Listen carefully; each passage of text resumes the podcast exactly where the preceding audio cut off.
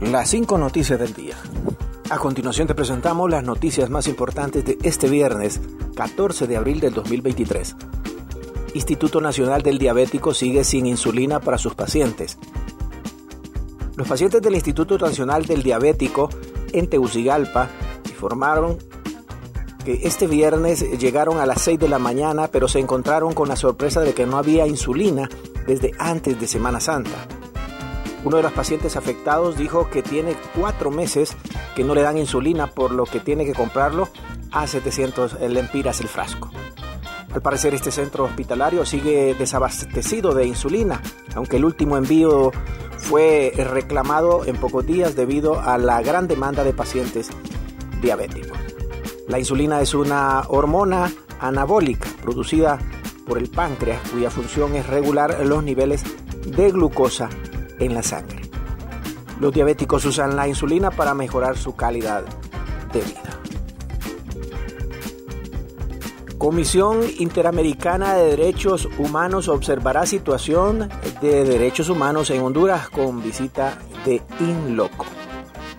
Un equipo de la Comisión Interamericana de Derechos Humanos hará una visita a Honduras.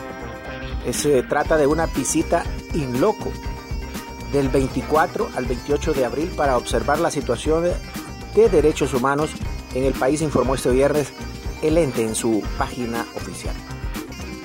La presidenta de esa comisión, Margaret May Macaulay, expresó ah, que la delegación llegará a Honduras, donde se entrevistará con representantes de los poderes del Estado y órganos de control y tendrá espacios de escucha con representantes de la sociedad civil que se anunciarán oportunamente. Continuamos con las noticias en las cinco noticias del día.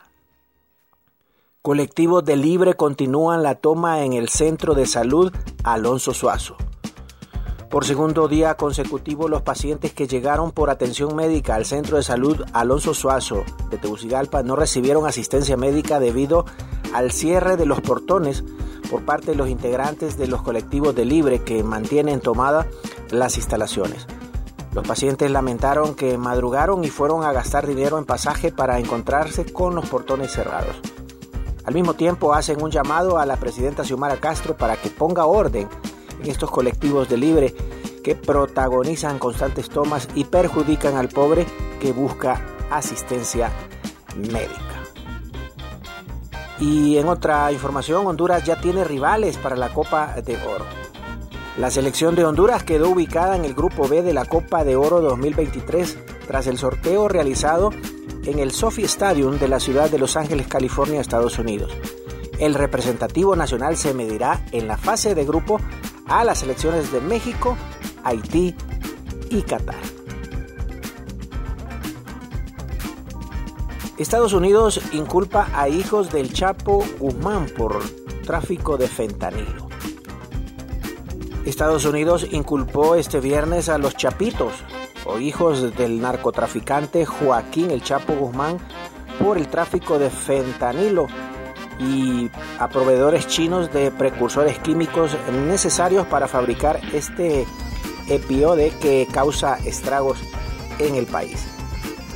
El Departamento de Justicia ataca todos los aspectos de las operaciones del cártel de Sinaloa, informó el fiscal general Mary Garland en una rueda de prensa en la que dio cuenta de una investigación sobre el tráfico de fentanilo que se saldó con decenas de acusados. La justicia presenta cargos contra los líderes del cartel de Sinaloa, conocidos como los Chapitos, dijo. Dos de los acusados, Iván Archibaldo Guzmán Salazar, Jesús Alfredo Guzmán Salazar, son líderes del cartel junto con Ovidio Guzmán López, imputado en una acusación separada también revelada hoy por su papel en actividades de fabricación y tráfico en el cártel señaló. Gracias por tu atención. Las cinco noticias del día te invita a estar atento a su próximo boletín informativo.